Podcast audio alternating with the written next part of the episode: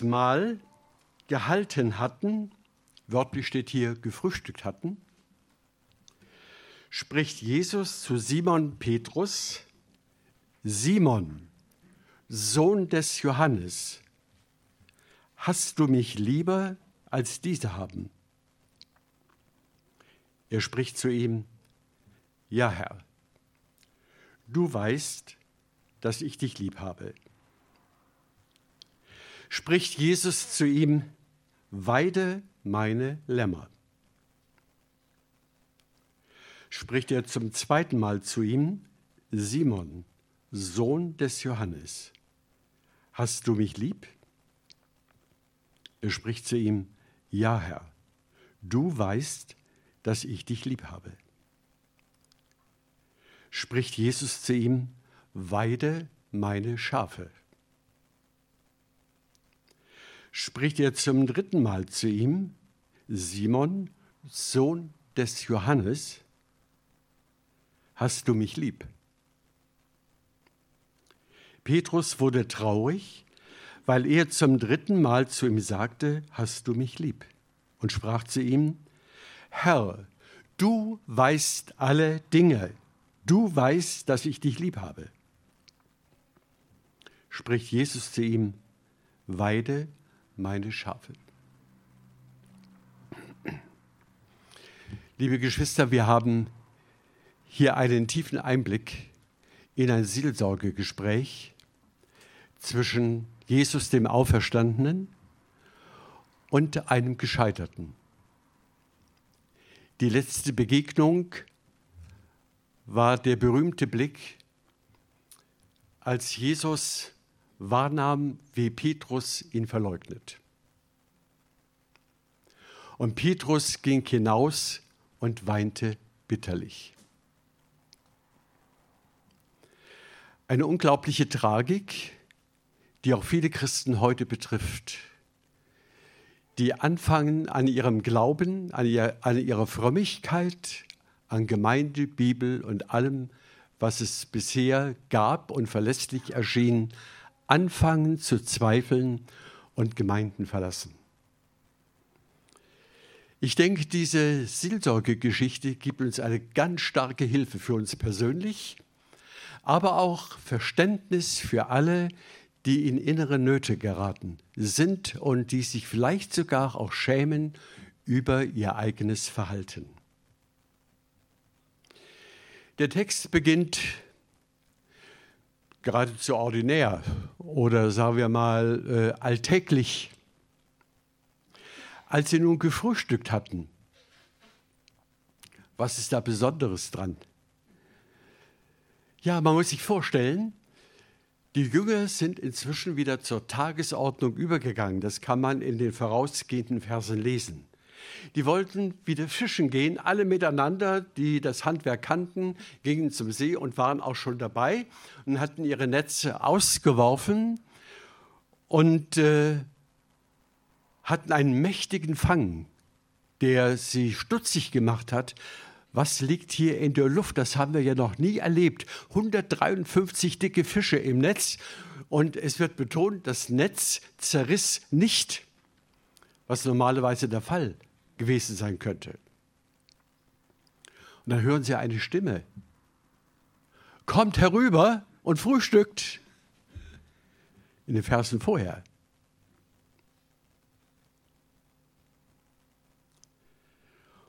Und es sagt Johannes, der dieses Evangelium geschrieben hat, ich glaube, ich täusche mich nicht. Das ist der Herr. Das ist der Herr. Und es wird von Jesus erzählt, dass er bereits dort ein Feuer errichtet habe und dass er einige Fische brät und die ganze Jüngerschaft zum Frühstück einlädt. Und keiner traute sich zu fragen, ist er es oder ist er es nicht? Also, um die Atmosphäre zu beschreiben. Da mischt sich ja eine ungeheure Problematik. Die Jünger sind im Garten Gethsemane, als er gefangen genommen wurde, geflohen. Der Petrus haut mit dem Schwert zu und alle fliehen am Ende. Alle sind nicht mehr die treuen Jünger, die äh, hinter Jesus stehen und ihm von Herzen folgen. Dieses Gemisch an Versagen und gutem Willen, das versammelt sich dort mit dem Auferstandenen. Was heißt das? Gerade in dem hier in diesem Text steht, als sie gefrühstückt hatten, das bedeutet, Jesus hat den Petrus im Blick gehabt, auch all die anderen, die versagt haben. Er hat sie im Blick gehabt und ruft sie in die Gemeinschaft zurück. Er ruft sie alle dort zum Frühstück. Das heißt also zu einem gemeinsamen Essen. Er macht keine Vorwürfe, er wirft keinen raus. Er lädt sie alle uneingeschränkt ein. Und als sie gefrühstückt hatten, da kommt Jesus zur Sache. Das erinnert ein wenig an Elia. Der Elia war ja auch ein Typ, der mit großem Eifer durchs Land zog und hat gerade mal so richtig aufgeräumt unter der heidnischen Religion. Er hat da zig Priester aus der Welt geschafft, weil eben die ganze Religion auch eine Täuschung war und er wollte äh, Tabula rasa machen in dem Umfeld von Israel. Und dann wird er verfolgt von der Frau eines Königs. Und äh, er verzweifelt geradezu an der Lage, in der er steht. Und er sagt, Herr, ich bin nicht besser als meine Väter. Und er legt sich da unter einem Wacholderbusch und sagt, Herr, nimm meine Seele, ich habe keine Lust mehr, ich will sterben. Und dann kommt ein Engel und sagt zu ihm, deswegen erzähle ich die Geschichte, Elia, steh auf und iss. Steh auf und iss. Ihr Lieben, wenn wir in Problemen stecken, müssen wir, so deutet das Jesus in die Geschichte an, müssen wir erst einmal kräftig essen. Vor allem, wenn Probleme angesprochen werden, sollten wir körperlich satt sein, damit wir nicht dünnhäutig auf die Dinge reagieren, die nun zur Sprache kommen. Es ist wichtig, dass man auch gerade in der Seelsorge äh, die Gemeinschaft gewährt, die den anderen annimmt, gerade wenn er schwer und tief gefallen ist, dass er erkennt, oh, mein Gesprächspartner steht zu mir. Er gibt mir sogar zu essen. Er ist mit mir. Er hat Gemeinschaft, eine relativ intime Art, miteinander umzugehen. Und so dürfen wir diese Geschichte hier im Ansatz verstehen. Als sie nun gefrühstückt hatten, spricht Jesus zu Simon Petrus. Das war der übliche Name. Simon, der herkömmliche Name, und Petrus, das war der Name der Verheißung. Petrus heißt Felsenmann. Du bist der Felsenmann. Also ich könnte mir denken, als Petrus schon diesen Namen, diesen verheißenen Namen, den er nicht von Natur aus hatte, von Geburt an hatte, hörte, dass schon ein kleiner Schock durch seine Seele ging. Ich, ich, Herr, ich, der Felsenmann? Du hast ja mit mir alles andere als das erlebt. Vielleicht gibt es unter uns auch solche, die an ihrer Frömmigkeit gescheitert sind. Oder die im Moment in tiefen Zweifeln stecken, für die Jesus kaum noch eine Realität ist, weit weg, gefühlsmäßig in einer anderen Dimension. Vielleicht sind wir innerlich spröde und trocken geworden und empfinden gar nichts mehr, wenn der Name Jesus oder Gott oder Gemeinde oder Bibel erscheint oder gehört wird von uns. Äh, ich kriege mit, dass viele, viele Christen, die das Wort Gemeinde hören, einfach die Schotten dicht machen. Ich kann es nicht mehr hören. Ich will mit deren Problematik nichts mehr zu tun haben. Und damit kommt auch eine innere Krise im Blick auf die Gottesbeziehung und die Jesusbeziehung und im Blick auf den Heiligen Geist. Viele sagen, ich will mit diesem frommen Geschwätz nichts mehr zu tun haben. Ich sammle einfach mal, was man so hört und was auch durchaus weltweit heute durch die Krisen, durch die wir gehen, verbreitet zu sein scheint. Gerade für diese Situation hat uns die Bibel diese großartige Seelsorgegeschichte geschenkt. Man kann nun erstaunt sein oder ja, sich wundern und fragen, wie geht Jesus diese Problematik mit dem Petrus an? Wie bringt, wie bringt Jesus, der Auferstandene, dem Petrus geistlich in Ordnung? Was für ein Prozess geht er mit ihm durch? Wir sind ja alle ein bisschen psychologisch gebildet, denke ich. Jedenfalls, wir haben schon mal alle was gelesen darüber und äh, wissen Bescheid über die menschliche Seele. Und es ist für mich äh, einfach frappierend und äh, beglückend zu sehen, wie Jesus hier vorgeht. Und zwar ganz ungewöhnlich einerseits und doch wieder elementar. Er sagt, Simon, des Johannes Sohn, hör mal zu. Er sagt nicht Petrus, er sagt Simon.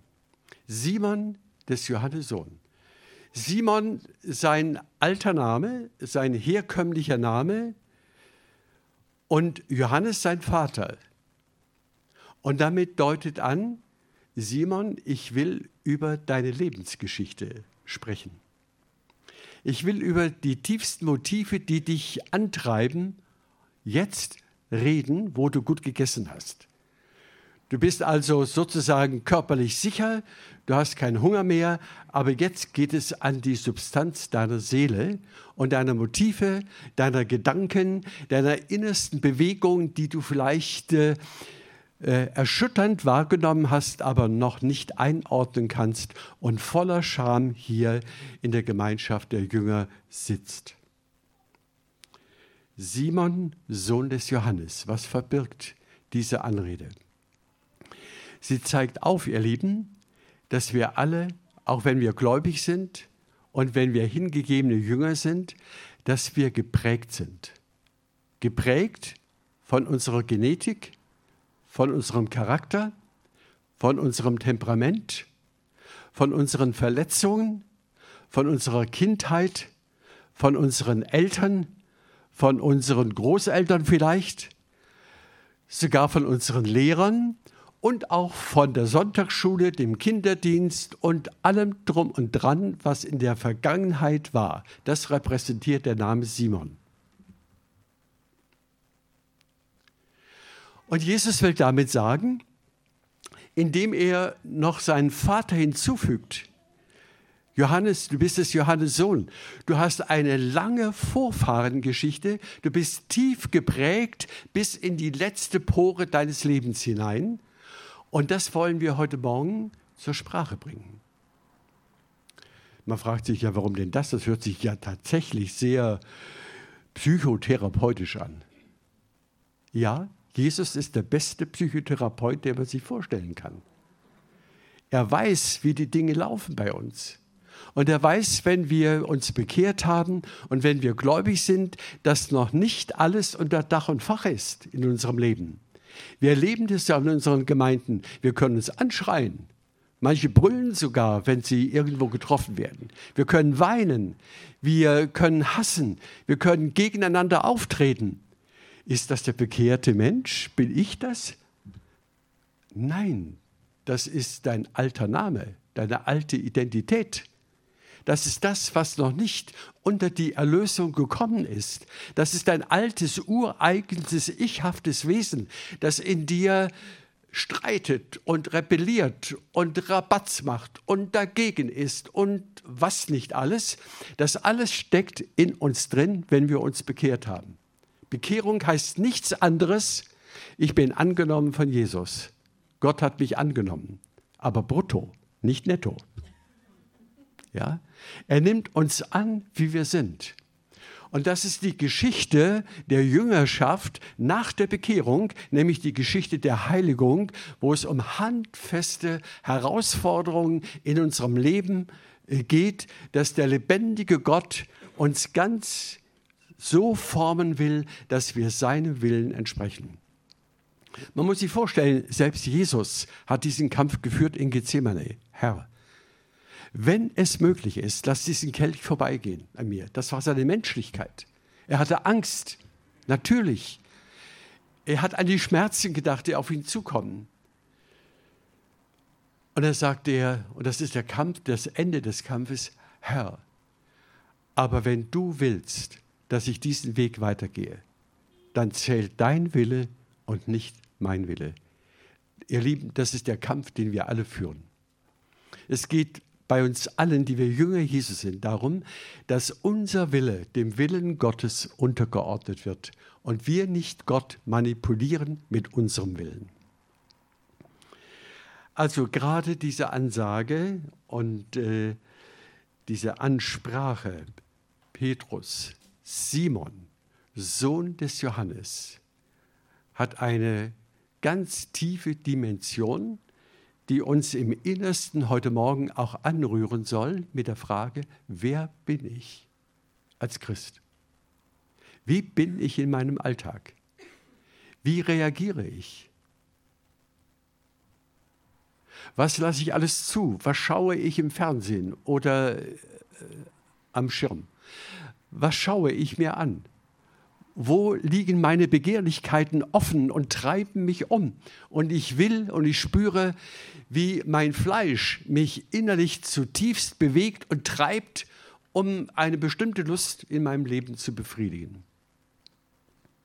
Oder wo werde ich von Angst umgetrieben? Angst vor dem Leben, Angst vor dem Sterben. Das hat ja bei dem Petrus hier eine große Rolle gespielt. Er hatte Angst, dass es auch ihm an den Kragen geht. Darum hat er Jesus verleugnet.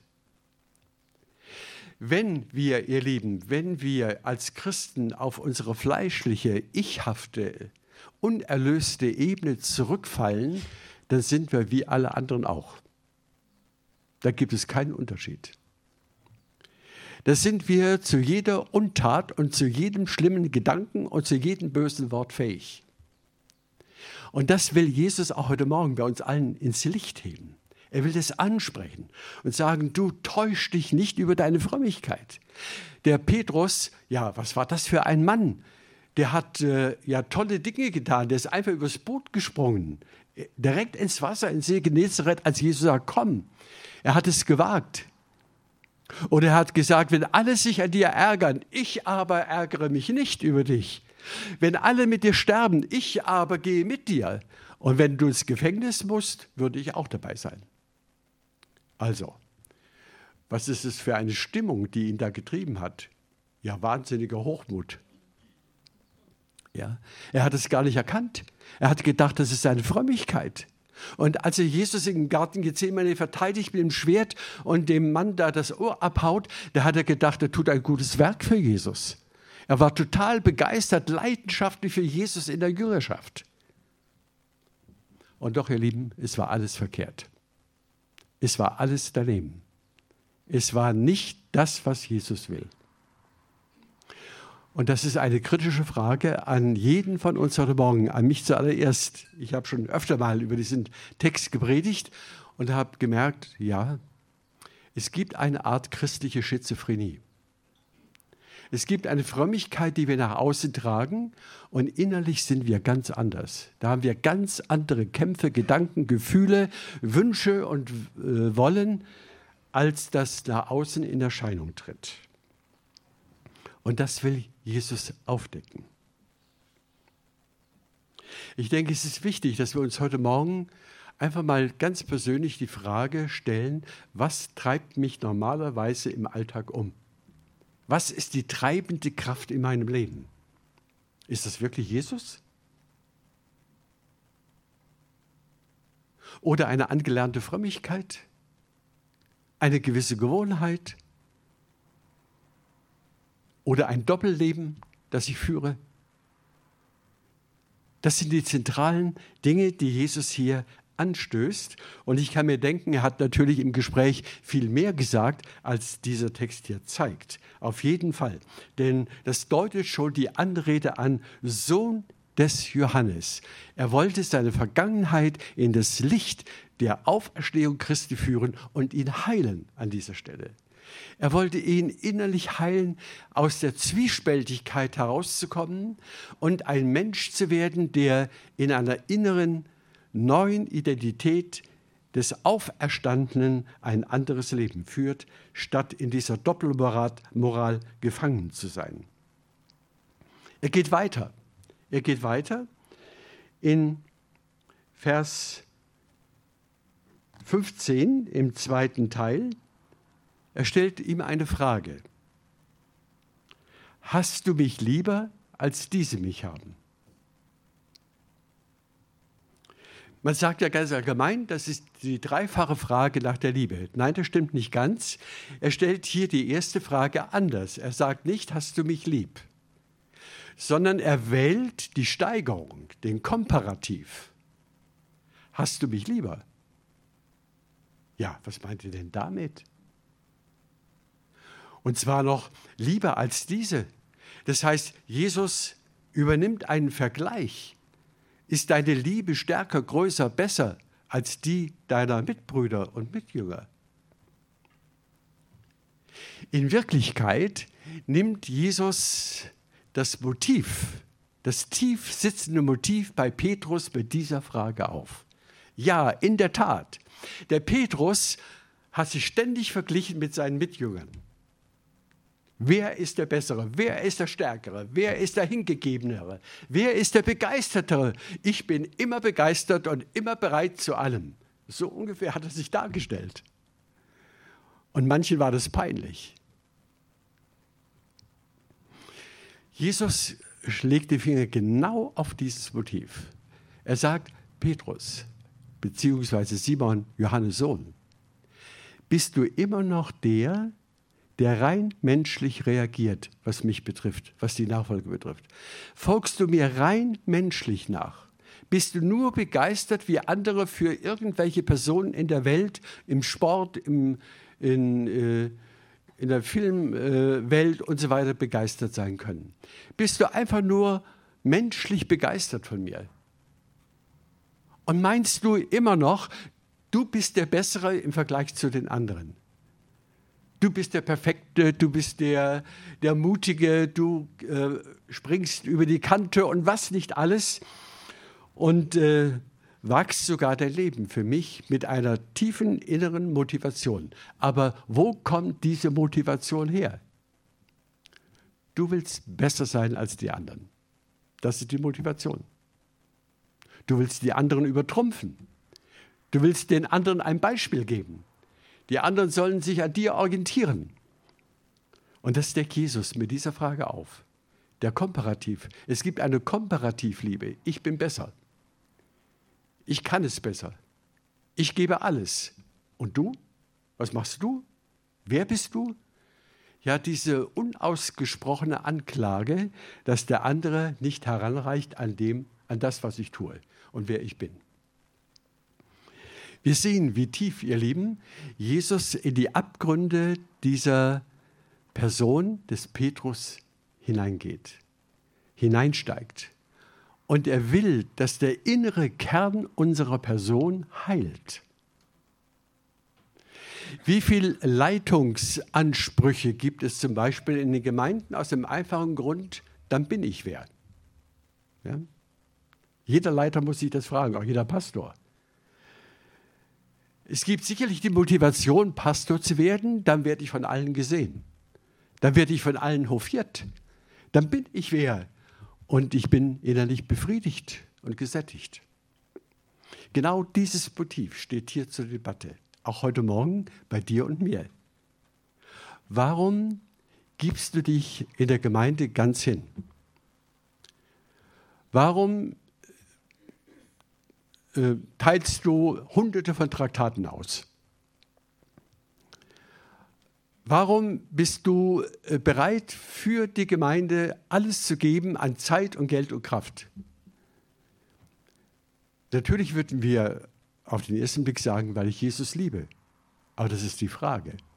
Ist es die echte Liebe zu Jesus, die unreflektierte, die unreflektierte Liebe oder die reflektierte, die komparative, die sich steigernde, steigern wollende Liebe, damit ich endlich die Anerkennung unter den Menschen finde, die ich brauche.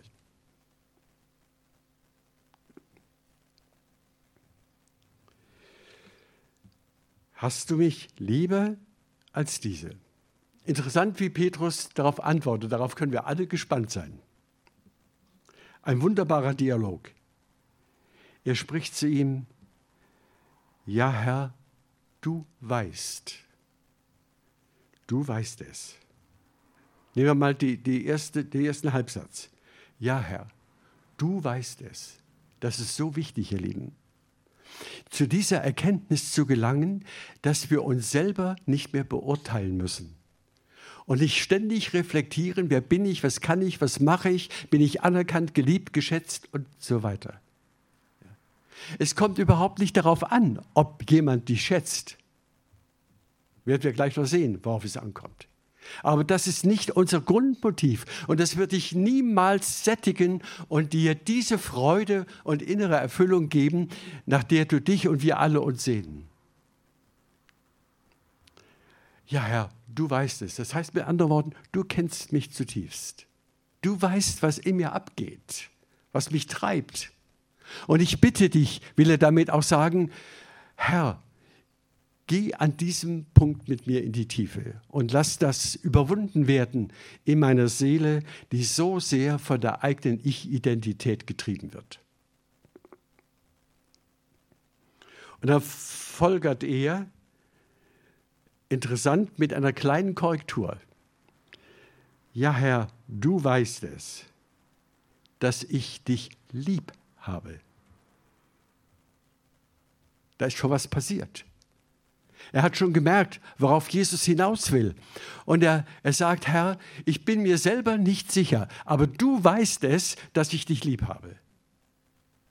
Und ich, ich trete ab von der Meinung, dass ich es besser kann und besser liebe und größer und frömmer bin als alle anderen, die mich bisher auch begleitet haben. Ich gebe eine Absage. Du weißt, ob, könnten wir sagen, ob ich dich lieb habe. Was weiß Jesus von dir? Alles. Er weiß von mir alles. Er kennt mich und dich besser, als wir uns selber kennen. Und meine Frau, die Trudi, sagt manchmal, ich begleite dich schon 60 Jahre und ich kenne dich am besten. Ja, da hat sie recht. Aber nicht ganz so gut wie der Herr. Der Herr kennt mich noch besser, noch viel besser. Er weiß, was zutiefst in mir abgeht.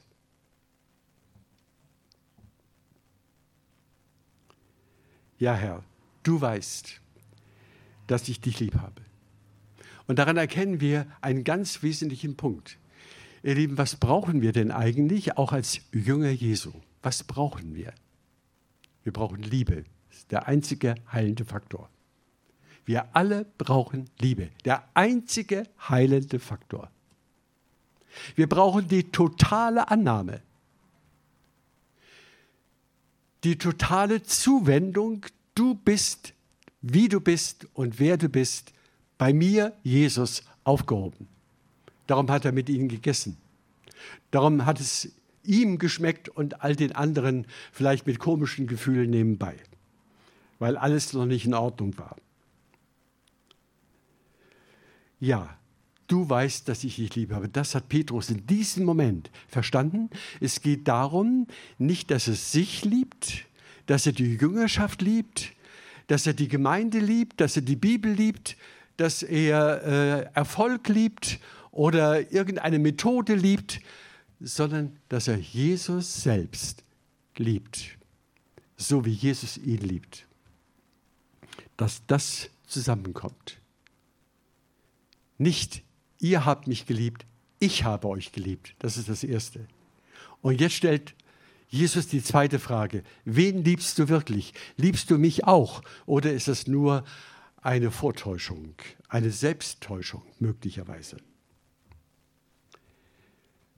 Ja, Herr, du weißt, dass ich dich lieb habe. Und Jesus kommt zu einer erstaunlichen Konsequenz. Er sagt, weide meine Lämmer.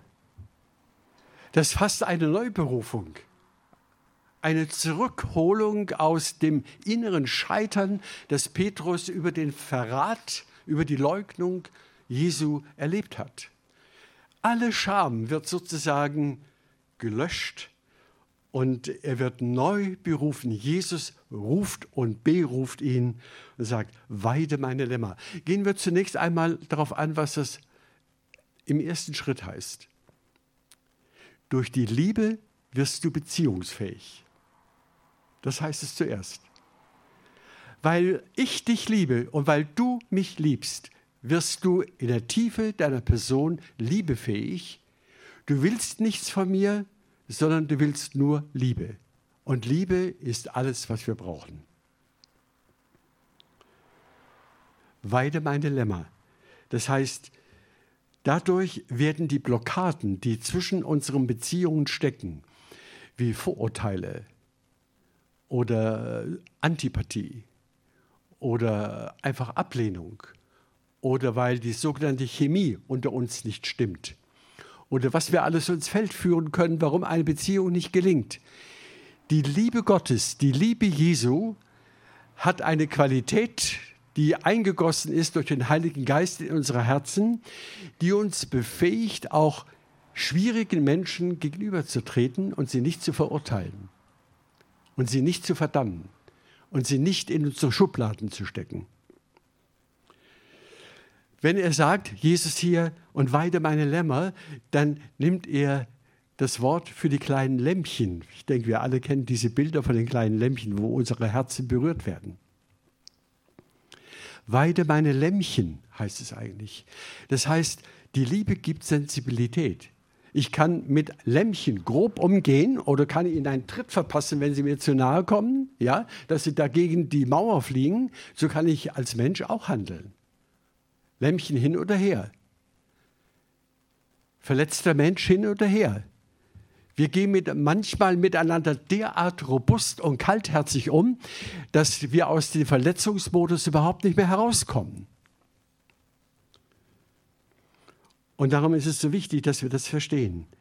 Die Liebe zu Jesus befreit mich, sensibel zu werden für die Schwachen, für die Kleinen, für die Unbedarften, wir suchen ja alle von Natur aus, wir suchen die Größe, wir suchen die Schönheit, wir suchen den, ja, der, der klug ist, der gebildet ist.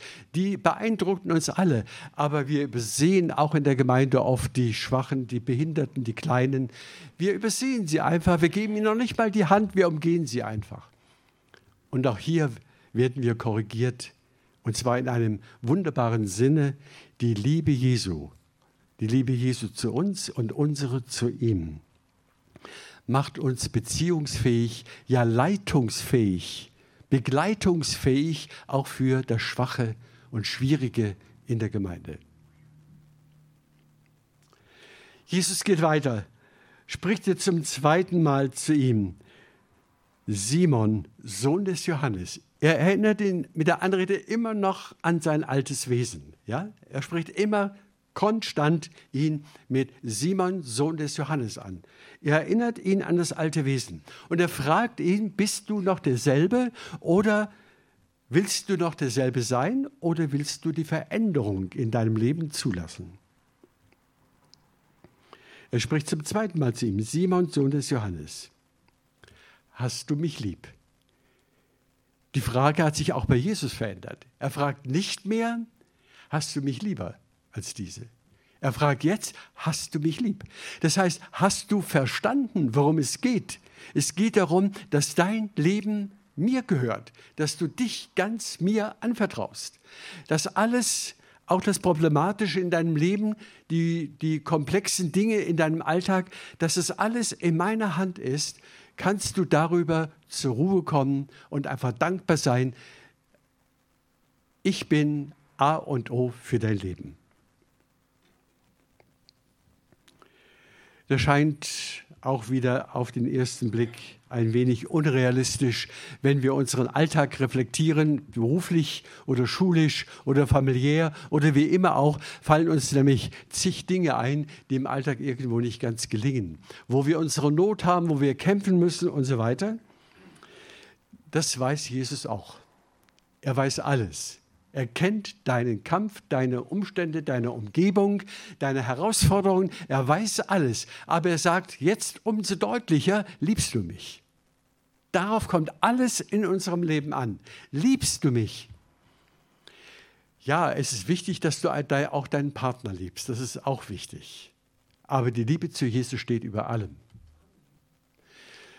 Als wir uns kennenlernten, als wir befreundet waren und dann uns verlobten, da ging es auch um die Frage, was ist Liebe? Und dann äh, nach vielem Hin und Her, Frauen haben viel mehr Fragen als Männer diesbezüglich, äh, da habe ich der Trudi damals gesagt, weißt du, ich würde nach folgendem Prinzip leben wollen. Ob das gelingt, ist eine andere Frage, aber das will ich. Der Herr ist das Licht und du bist die Flamme. Du stehst in der zweiten Reihe. Ihr lieben Frauen, seid ihr damit einverstanden? Wenn nämlich der Mann den auferstandenen Jesus liebt, dann habt ihr einen Glückspilz an eurer Seite. Dann habt ihr einen, einen Menschen, der euch mit der Qualität der Liebe Gottes lieben kann, auch wenn er charakterlich vielleicht gar nicht mal so ein Draufgänger oder Schwärmer ist.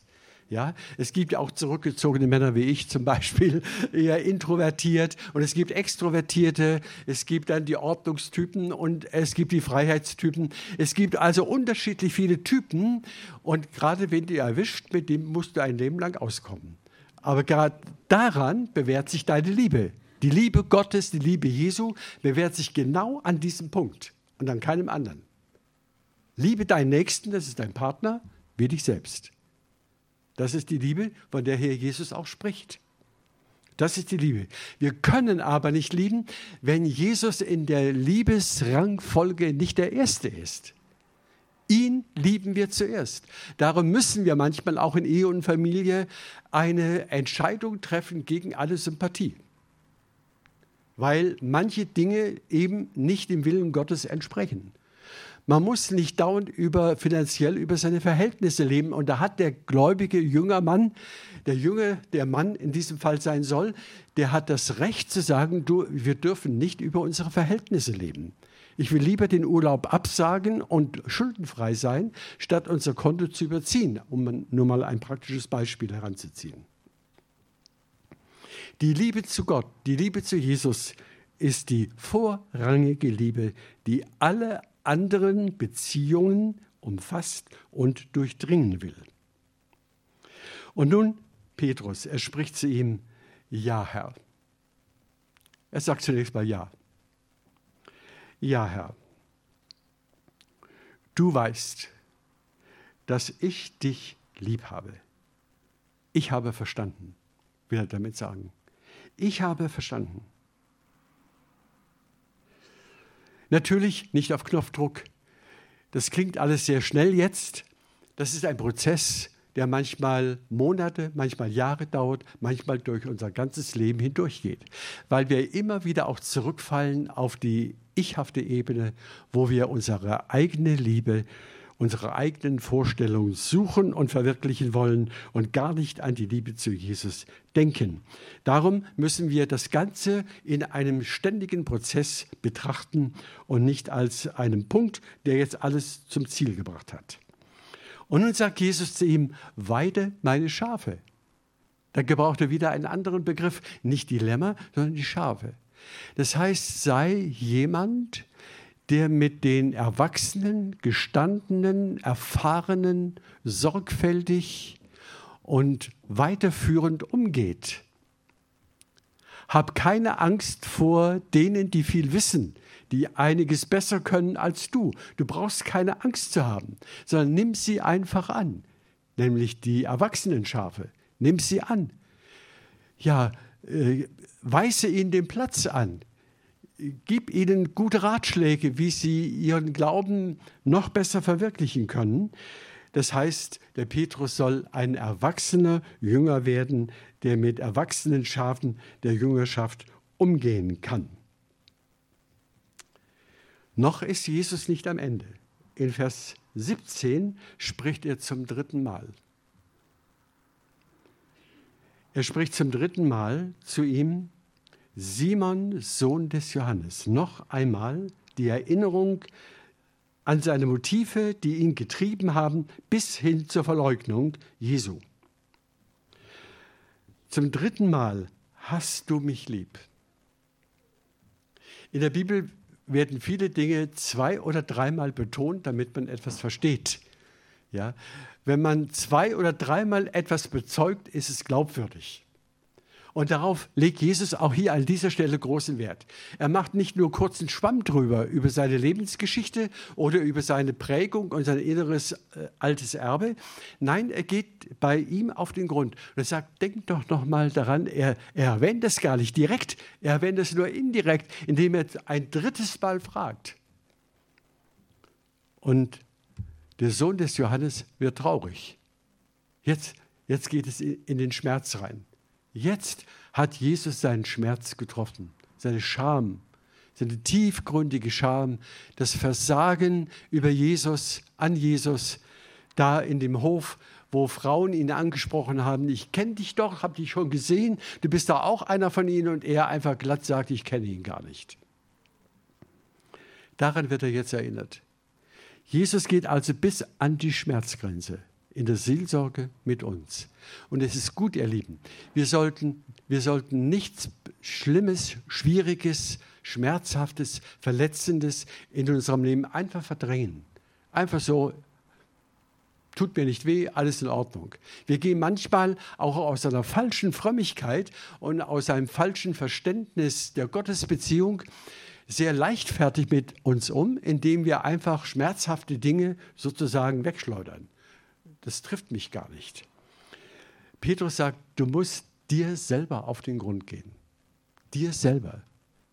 Sei stille auch über dir und höre einmal in dich hinein, was da noch alles brodelt in deinem Leben und was nicht zur Ruhe gekommen ist und an bestimmten Grenzen ausbricht, explodiert sozusagen.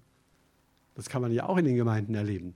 In bestimmten Grenzsituationen explodiert der eine und andere. Und das heißt, da ist etwas in der Tiefe der Seele noch nicht in Ordnung, noch nicht zur Ruhe gekommen. Und das spricht hier Jesus an. Zum dritten Mal. Allein die Tatsache, dass er ihn das dritte Mal anspricht, macht Petrus traurig. Und das ist eine wichtige Traurigkeit. Er wird traurig darüber, dass er seinem alten Menschen so viel Spielraum gegeben hat. Und dass Jesus das jetzt aufdeckt ist eine Traurigkeit, wie Paulus einmal sagt, eine Traurigkeit zum Leben und nicht zum Tode. Es gibt eine Traurigkeit, die führt in die Depression. Und es gibt eine Traurigkeit, die führt in die Freiheit. Und die ist hier gemeint.